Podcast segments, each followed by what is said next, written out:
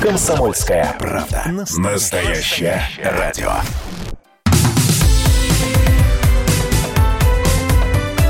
Как дела, Россия? Ватсап-страна! Итак, продолжается прямой эфир. Еще один час обсуждения важных, актуальных новостей. Как я обещал, расскажу сейчас о том, что россиянам предложат скинуться на ремонт дорог. Э, сразу же жду вашей реакции. 8 9 6 7 200 ровно 9702. 8 9 6 7 200 ровно 9702. Конечно, заголовок вот такой. Россиянам предложат скинуться на строительство и ремонт дорог. Сразу вызывает ответную реакцию. Что? За что? Подожди, это не ваша ли обязанность? Министерство транспорта планирует выпустить инфраструктурные облигации – чтобы привлечь деньги компаний и людей на строительство транспортных объектов. Об этом заявил министр Евгений Дитрих. Он отметил, что результаты проработки этого вопроса будут готовы позже, в июле. Итак, то есть... Э, ну, э, для тех, кто знает вообще историю облигаций, они еще и в царской России появлялись, активно распространялись облигации в период индустриализации СССР, э, когда, в общем-то, чуть ли не обязаловка это была взять облигации того или иного займа. Вот прямо сейчас от Дмитрия Казурова, специального корреспондента «Комсомольской правды», мы узнаем все подробности. Дорогая редакция. Дим, привет. Привет. А, объясни мне, пожалуйста, вот сейчас буквально на пальцах. Итак, выпускаются облигации. Э, я их покупаю, покупают их э, другие э, люди. И деньги, которые за продажу облигаций получает государство, пускаются на строительство и ремонт дорог. Э, эти облигации, они... Э, у меня на, на, на руках будет бумажка. Что я с ней могу сделать потом? Это все зависит от того, что на этой бумажке будет написано. Пока министр говорит э, такими общими словами, да, как идею они рассматривают, поэтому конкретных условий нет. Но в теории, ну, как бы и в практике, скорее всего, потому что облигации, в общем-то, э, государство выпускает постоянно. Э, на этом документе прописан день, число, дата его погашения, и, соответственно, в этот день, как правило, это, ну, какой-то э, да, достаточно большой промежуток времени должен пройти, там год, два, может быть, три. А, то есть через это время держатель облигаций получает ее стоимость, те деньги, которые он потратил на ее покупку, плюс тот процент, который прописан в этом конкретном выпуске облигаций. То есть э, это не только возможность как-то помочь а, решить проблему дорог, но и, опять же, в теории, вот так вот в вакууме, если рассуждать, возможность заработать. Угу. Хорошо, все это замечательно. Э, скажи мне, пожалуйста, вопрос, а покупать-то будут? Вот ведь э, а, выпустить можно это, все, что да. угодно, да. Это интересный вопрос. Тут на самом деле история такая, ну, двоякая, можно сказать, в России. А, во-первых, у нас есть э, так называемые народные облигации федерального займа. Это вот ценные бумаги, которые выпускает Минфин. Это история двух а, с половиной годичной давности, так? Ну, они периодически их выпускают на самом деле, и в принципе это проект довольно успешный, по крайней мере, был поначалу, потому что изначально там была доходность 9%, 8%, выше, чем по ну, банковским вкладам, да, самое простое, с чем мы можем сравнивать а, даже тогда, на тот момент. Но с тех пор и вместе с банковскими вкладами, с новыми выпусками облигаций падала их доходность.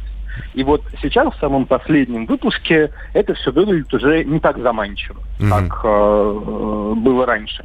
При том, что и проценты по банковским вкладам, как мы прекрасно знаем, сильно упали. Так. А с другой стороны, э, это вот народная облигация. То есть мы просто даем в долг государству, а там уж эти деньги идут в бюджет, делайте с ними, что хотите грубо говоря. Угу. А Минтранс говорит о инфраструктурных облигациях, то есть когда людям предлагается складывать конкретные проекты. Строительство такого-то моста, строительство такой-то скоростной трассы. Такие попытки тоже были в недавней истории России, но вот они как раз, что называется, не особо зашли. Слушай, ну а, опять же, здесь, что... здесь вариант, э, извини, пожалуйста, что перебиваю, Дим, здесь вот какой интересный вариант получается. Вот сидит человек э, в селе Кукуевка, где дорог не было отродясь с царских времен. И он мечтает, что когда-нибудь до ближайшей трассы М какой-то от Кукуевки проложат дорогу. И он готов купить облигации. И этот человек покупает облигации и понимает, что дороги э, будут строиться не у него, не, не здесь, не в Кукуевке, а в совершенно другом округе за много тысяч километров от него. И именно так, именно так, вот. потому что не, не Кукуевка будет решать, а Минтранс изначально грубо говоря, на вот этих документах напишут, что это облигация на строительство там, дороги, ну, условно говоря, там Москва-Сочи, скоростной трассы. А, и здесь держатели этих облигаций, люди, которые дали в долг на это дело, они не будут иметь никакого права голоса, а можно еще там по дороге из Москвы в Сочи вы в нашу Кукуевку заедете. А теперь, внимание, вопрос, как говорят в программе «Что, где, когда», вопрос от нашего слушателя. А разве транспортный налог, который платит каждый автомобилист, не идет на строительство, ремонт и развитие дорожной инфраструктуры?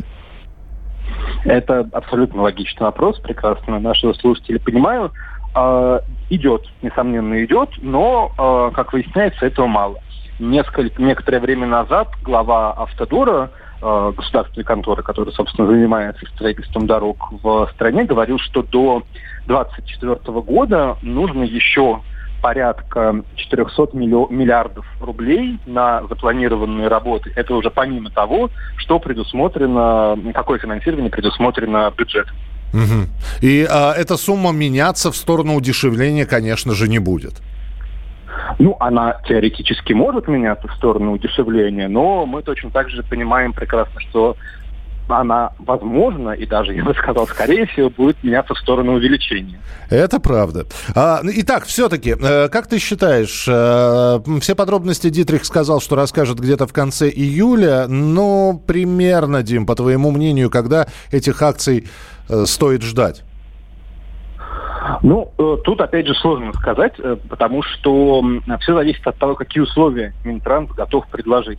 Да, может быть, они сейчас вот две недели у них есть, ну, там чуть больше времени, они посчитают и поймут, что они ну, не рассчитаются никогда с людьми, э, потому что нужно же не только деньги вернуть, но и еще какую-то прибыль людям дать, ху, пусть и минимальную. Или они не смогут предложить такие условия, которые будут конкурировать хотя бы с теми же банковскими вкладами. И, конечно, под 1-2%, ну, никто по доброй воле не будет вкладывать деньги в такие облигации. Поэтому здесь нужно дождаться этих деталей, и тогда уже будет более или менее ясно, насколько это интересное предложение и случится ли оно вообще. Спасибо большое. Дмитрий Казуров, специальный корреспондент «Комсомольской правды». Слушайте, а кто-нибудь народными облигациями уже закупился? Насколько это выгодно, рентабельно? Напишите, пожалуйста. Ну, просто интересно. Доходность... Вот вы приобрели облигацию, а вы ее сдать можете? Ну, если вам вдруг очень срочно понадобились деньги, а вы вот э, с этими облигациями ходите как э, дурак с фантиками. И не знаете, то есть когда они принесут доход, э, будет ли доход вообще, вы их как приобрели, вы их отдать можете, напишите, кто с народными облигациями сталкивался, ну а заодно и напишите, как вам вообще идея вот такая – я даже не знаю, как их назвать, дорожные, если те народные, это будут дорожные уже облигации. Будет ли эта идея популярна? А, по дорогам-то все ездят, кто в качестве пешехода, кто в качестве э, водителя. 8 9 6 7 200 ровно 9702. 8 9 6 7 200 ровно 9702.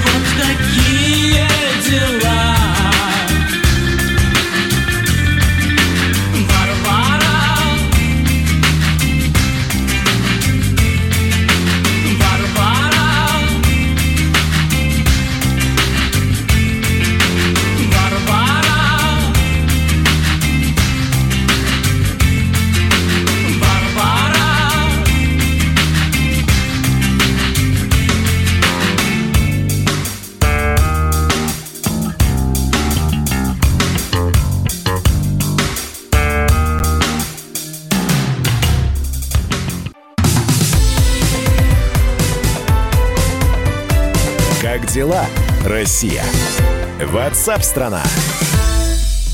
Итак, друзья, продолжаем прямой эфир. Меня зовут Михаил Антонов. Здравствуйте. В США сейчас очень активно обсуждают э, идею и э, такую инициативу Канье Уэста, э, который намерен баллотироваться на пост президента. Кто такой Канье Уэст? Это рэп-музыкант, это 43-летний э, предприниматель, который помимо того, что является популярнейшим рэп-исполнителем и супругом не менее популярной Ким Кардашьян, он еще и строит свой бизнес, э, он выпускает вещи безумно дорогие, просто безумно дорогие. Темнокожего музыкант, а он темнокожий, а это на фоне протестов в Соединенных Штатах Америки немаловажно, уже поддержал э, в Твиттере другой народный любимец-предприниматель Илон Маск. Ну и букмекеры оценили вероятность победы американского рэпера Канье Уэста, который заявил о своем желании стать президентом США, если оценивалось э, только изначально, еще сутки назад, это в 0,2%, то есть 500 шансов к одному, э, 500 вариантов к одному, то теперь этот коэффициент возрос в 10 раз, до 2%, 50 к одному. В Твиттере, в Фейсбуке, на американских площадках, в новостях обсуждают, говорят, ну слушайте, Рональд Рейган был актером, он стал президентом США. Э, Арнольд Шварценеггер вообще уроженец Австрии, города Грац. Э, И тем не менее удалось э, побыть э, губернатором Калифорнии. Почему Канье Уэст, 43-летний, успешный, темнокожий, второй, вторым может быть после Барака Обамы. Ну вот перспективы всего этого, они, конечно... Кто-то, а кто-то говорит, что это популярность и не что иное, как погоня за ней. Хотя, с другой стороны, если говорить про Уэста, у него популярности столько, что многим нашим звездочкам и не снилось. На прямой связи с нами э, прямо сейчас э, Геворг Мирзаян, доцент Департамента политологии финансового университета при правительстве России. Геворг, приветствую, здравствуйте. Добрый день. Да, реклама, все-таки рекламный трюк, рекламный ход.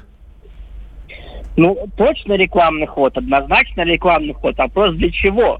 Для раскрутки альбома или для политических амбиций? А, Это шоу-бизнес. Тут все делается для рекламы. И, скорее всего, а, обе цели стоят на повестке дня. Потому что Kanye West действительно а, не просто там какой-то популярный рэп-исполнитель, человек, у которого огромный медиабизнес. И э, Kanye West это человек, который, в общем-то, по типажу, а, я не скажу, что станет президентом Соединенных Штатов, но имеет определенные политические шансы. Мгм. А, может быть, не в 2020 году, может быть, в 2024 году. Или же эм, это человек, который может просто идти как помощник Дональду Трампу, там, условно говоря, чисто теоретически такой же вице-президент. Потому что, ну давайте честно, Майк Пенс неудачный вице-президент для Трампа. Трампу нужен вице-президент, который оттеняет его недостатки. То есть он должен быть не представителем белого истеблишмента. Он должен быть, ну, желательно, конечно, там, женщина афроамериканка или женщина латинос, но, в принципе, чисто теоретически Канье Вест подошел бы хорошо на роль вице-президента у Трампа. Но, э, да, Георг, обратите внимание, сейчас борьба-то э, разворачивается между Дональдом Трампом, возрастным достаточно человеком, и Джозефом Байденом, тоже человек в возрасте. Э, Канье Вест безумно популярен. И может ли в ноябре 2020 года, а именно тогда будет голосование, быть протестным голосованием? Просто отдадут действительно все свои голоса за Уэста и... Ну, смотрите, голосование 2016 года и было протестом. 50% а, избирателей Трампа голосовали за него, потому что он для них менее отвратен, чем Хиллари. 50% избирателей Хиллари голосовали за нее, потому что она менее отвратна, чем Трамп. Действительно, в США многие недовольны подбором э, персоналей, э, условно говоря, там сумасшедший против маразматика. И, конечно, они хотели бы иметь некий альтернативный вариант – но все-таки, опять же, учитывая как бы традиционное голосование в Соединенных Штатах, ну, сложно считать, что Канни Уэст победу. Другое дело, что, конечно же, он может провести на, а, на а, может оставить в Белом доме своего любимчика Дональда Трампа. Потому что если Канни Уэст уберет черные голоса от э, Джозефа Байдена, а черный электорат голосует за демократов, если Канни Уэст в ключевых штатах сможет Э, хотя бы на несколько процентов снизить э, количество голосов отданных за Джозефа Байдена, тогда, конечно, Трамп побеждает на выборах. Поэтому если Вест идет, если Вест сможет принять участие в голосовании, там, через какую-то партию выдвинуться. Я сомневаюсь, что он там, там э, пойдет независимым кандидатом, там очень сложные бюрократические процедуры нужно провести, которые он, скорее всего, не успеет сделать. Но если он пойдет от какой-то партии, то, ну, вполне возможно. Ну, карты смешает, да. Георг, спасибо вам большое. Георг Мирзаян, доцент Департамента политологии Финансового университета при правительстве России. Наш слушатель, кто это такой? Ребята, это певец. Kanye West.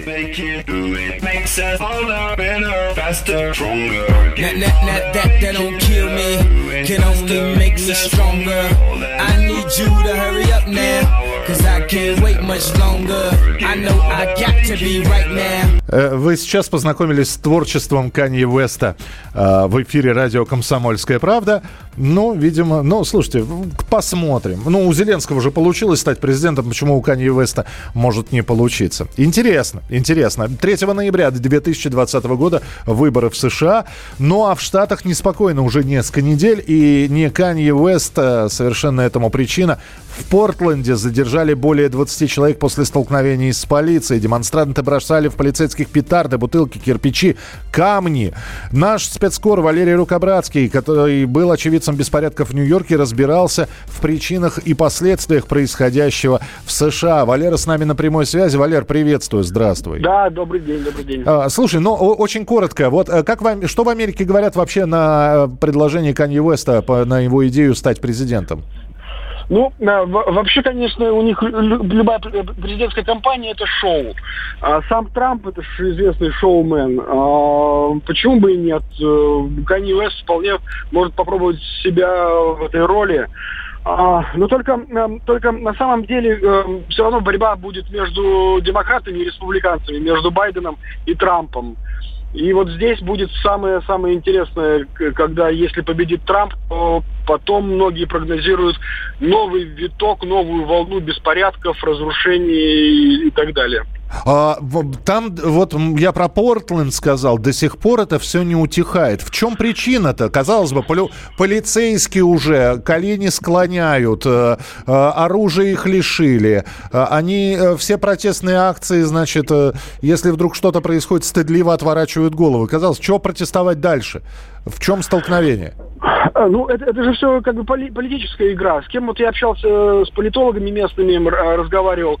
А все как в один голос утверждают, что, естественно, это противники Трампа используют э, эти беспорядки, чтобы пошатнуть его, не знаю, там, устойчивую власть в стране. И чем ближе выборы, тем больше такая ситуация будет нагнетаться, тем больше, не знаю, будут показывать гражданам, что в стране некий хаос, и причина этого хаоса – это слабая президентская власть, слабый Трамп.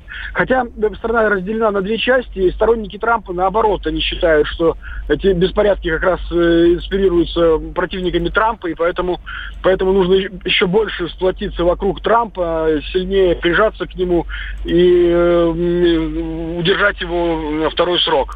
Слушай, кто-то говорит, что э, вот э, те провокации, про которые сейчас рассказывают средства массовой информации, это такая репетиция перед тем, что начнется в сентябре и в октябре, то есть вот в финале президентской гонки. Вот тогда и от э, Байдена, и от Трампа будут ждать каких-то уже не только обещаний, а я понимаю, что рычаги все-таки в большей степени у Трампа, но каких-то действий, и будет все намного жестче.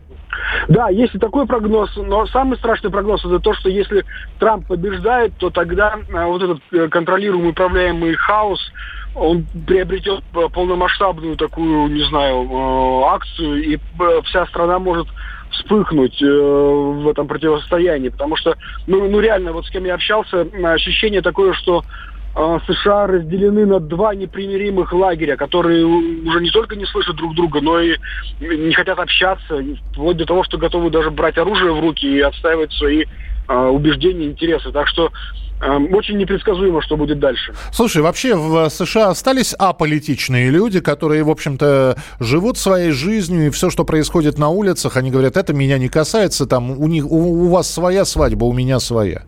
Я, я таких не встречал, к сожалению, наверное. К сожалению, да, потому что еще когда я был на выборах э, Трампа 4 года назад, вот такие аполитичные люди были, да, которые как бы, ну, посмеивались над происходящим. Но вот в этот раз я увидел совершенно другую Америку, совершенно другой уровень накала страстей, и мне это очень не понравилось. Валер, ну тогда следим за развитием событий. Спасибо большое. Валерий Рукобратский, наш специальный корреспондент, находится в США и рассказывает, что там происходит. И вот сейчас как раз финальная стометровка э, президентской гонки. Совсем немного времени остается. И кто же станет 46-м президентом США? Если это будет Дональд Трамп, а ему сейчас 73, то к финалу своего правления в 2025 году ему будет 78. С другой стороны, если президентом будет избран демократ, э, представитель демократической партии Джон, Джо Байден, то он, э, ему вообще на момент инаугурации будет 78 лет. Там есть еще некоторые претенденты, но один из них Канье Уэст, о котором я как раз рассказал.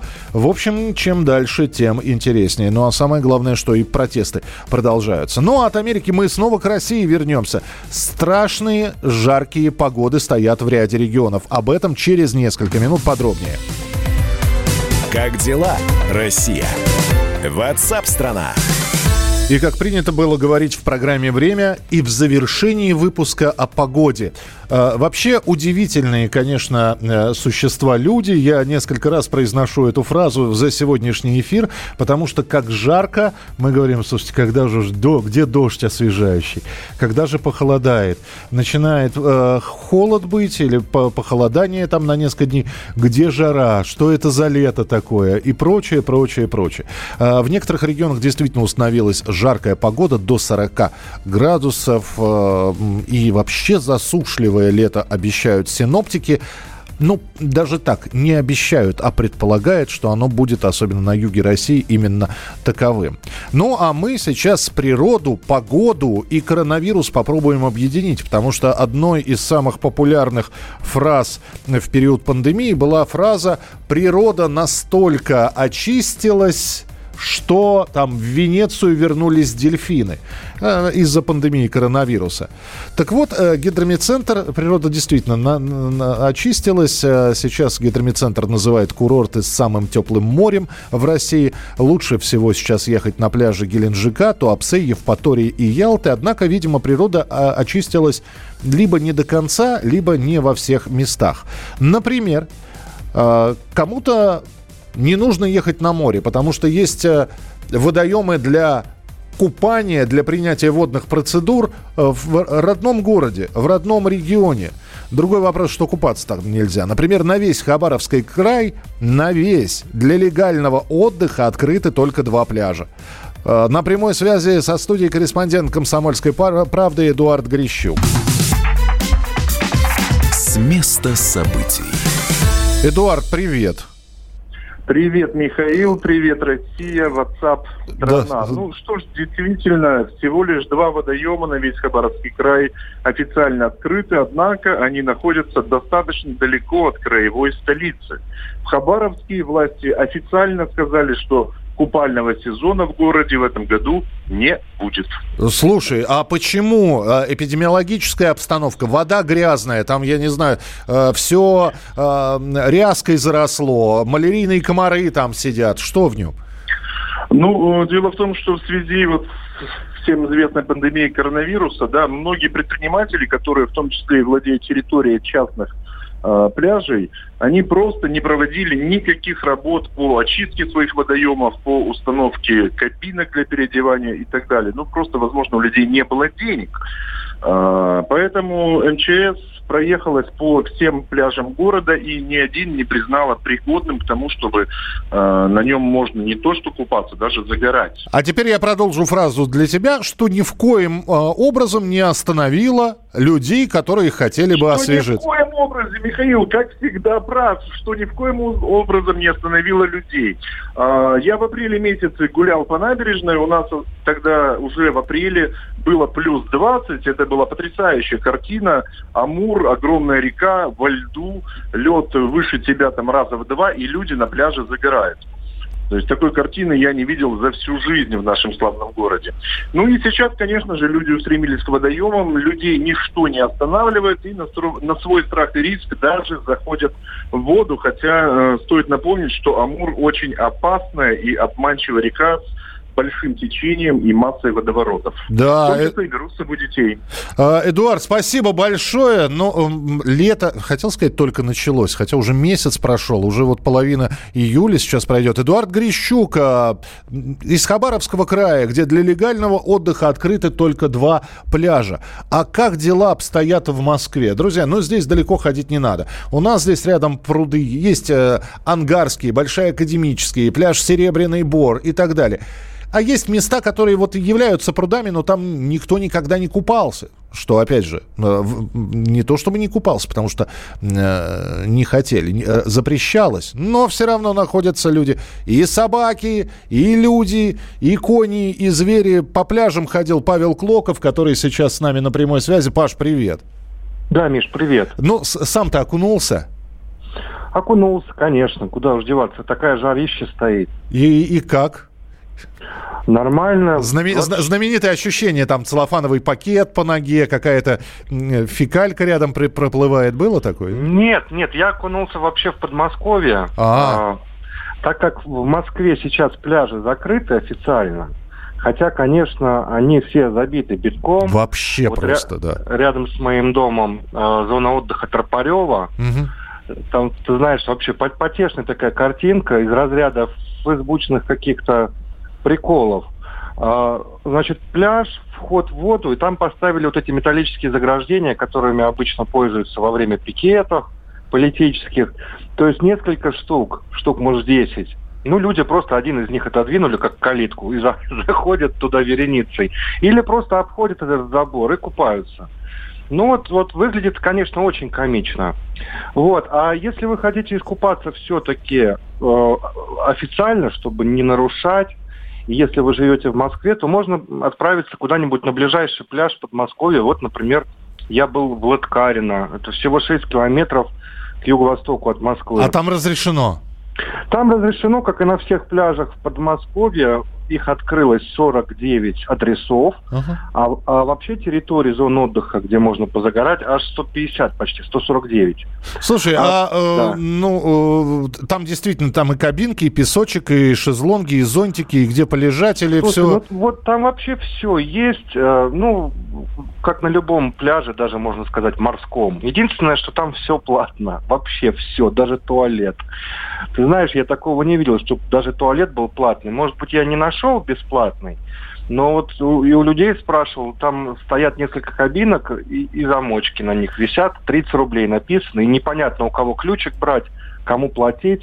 Паш, я тебе расскажу, в Болгарии точно такая же история. Шезлонг отдельно, там, я не знаю, два лева э, стоит. Левы это болгарские деньги. Лежак, э, значит, три лева и, и прочее. Э, в любом случае, спасибо тебе большое. Подробности все можно прочитать на сайте «Комсомольской правды», где на каких пляжах э, можно отдохнуть. В Москве нельзя. Но, как я и говорил, народ не останавливается, слишком жарко, лезут в воду, причем лезут в воду сами, э, с собаками, с питомцами, э, с детьми. Вот такая вот история, которая повторяется из года в год. Ну а в Перми вынесли приговор учителю математики городской школы. Его обвиняли в домогательствах своей ученицы. Все подробности от Ярослава Богдановского, нашего корреспондента. Пермский математик Валерий Сыропятов загремел в колонию строгого режима на 9,5 лет за то, что приставал к ученице. Решение суда вызвало неоднозначную реакцию горожан. Одни считают наказание справедливым, другие, и их большинство, требуют пересмотреть дело. В марте прошлого года семиклассники пришли к учителю математики закрывать хвосты. 49-летний педагог усадил детей за парты и дал решать задачи, а одну из учениц зачем-то увел в другой кабинет. По школьным камерам видно, как мужчина и девочка заходят в класс, а через несколько минут спокойно выходят обратно. Что случилось, точно неизвестно. По словам школьницы, математик стал приставать к ней. Педагог утверждает, что ничего криминального не совершил. Мы выполняли работы. Ну, она, видимо, улизнуть в очередной раз хотела. Говорила, что живот болит, голова болит. Хочу пойти. Я говорю, ну, у нас осталось-то вот чуть-чуть контрольная. Давай обязательную часть. То есть минимум надо выполнить. Получи свой трояк и на все четыре стороны шагай с отметкой за четверть. Я говорю, ну если тут невозможно работать, шумно дети шумят, есть вот отдельные кабинеты, можно пройти в другой кабинет. Мы пошли. Ну вот стоит у стола, конючит, я сижу за столом. Иди решает, человек не уходит. Ну, Ладно. отмахнулся, как бы получается, раз я сижу, она стоит, куда я ей попаду? Вот, вот, вот с пояса, сбоку попал, да, получился хлопок, ну, что делать? Я признал, извинения принес, отстранен от преподавания в этом классе. Инцидент считал на этом исчерпан, все. Уголовное дело возбудили не сразу. Инициатором стала социальный педагог школы. Именно она в обход директора вынесла ссор из избы и убедила маму девочки обратиться куда следует. По мнению Сыропятова, коллега могла таким образом свести счеты с ним из-за старых обид. Сначала дело возбудили по статье «Развратные действия», через полгода переквалифицировали на более тяжкую статью «Насильственные действия сексуального характера».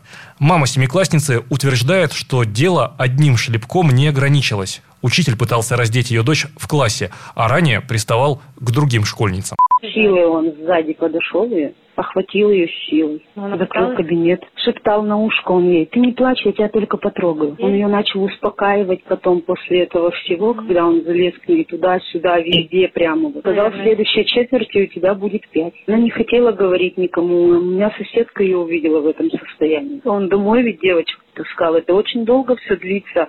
Поскольку дело касается половой неприкосновенности несовершеннолетнего, процесс был закрытым. Как стало известно «Комсомольской правде», от источника, знакомого с материалами уголовного дела, одним из доказательств, представленных в суде, стала переписка потерпевшей семиклассницы со своей подругой в социальных сетях. В день пересдачи школьница написала своей близкой подружке, что была в школе, а учитель отвел ее в отдельный кабинет, посадил за парту, подошел сзади и стал трогать заливчик. На каждое заседание по делу Валерия Сыропятова собиралась группа группа поддержки. Бывшие выпускники, коллеги, родители учеников. 17 из них выступили в качестве свидетелей со стороны защиты. Все они говорили, что не могут поверить в виновность своего учителя. Без вредных привычек, занимается спортом, возит ребят на экскурсии и соревнования. Как бы там ни было, суд посчитал вину учителя полностью доказанной. Адвокат осужденного педагога Алексей Сабуров считает приговор слишком жестким. Есть основания, которые позволяют утверждать о том, что доказательства добыты с нарушением закона. И они не могут положить основу приговора. Машина закрутилась, они уже не знали, как это остановить. Пока в социальных сетях продолжают спорить о виновности и невиновности педагога, его защита готовит апелляционную жалобу, а значит ставить точку в этом деле пока рано. Ярослав Богдановский, радио «Комсомольская правда», Пермь. Как дела, Россия? Ватсап-страна! страна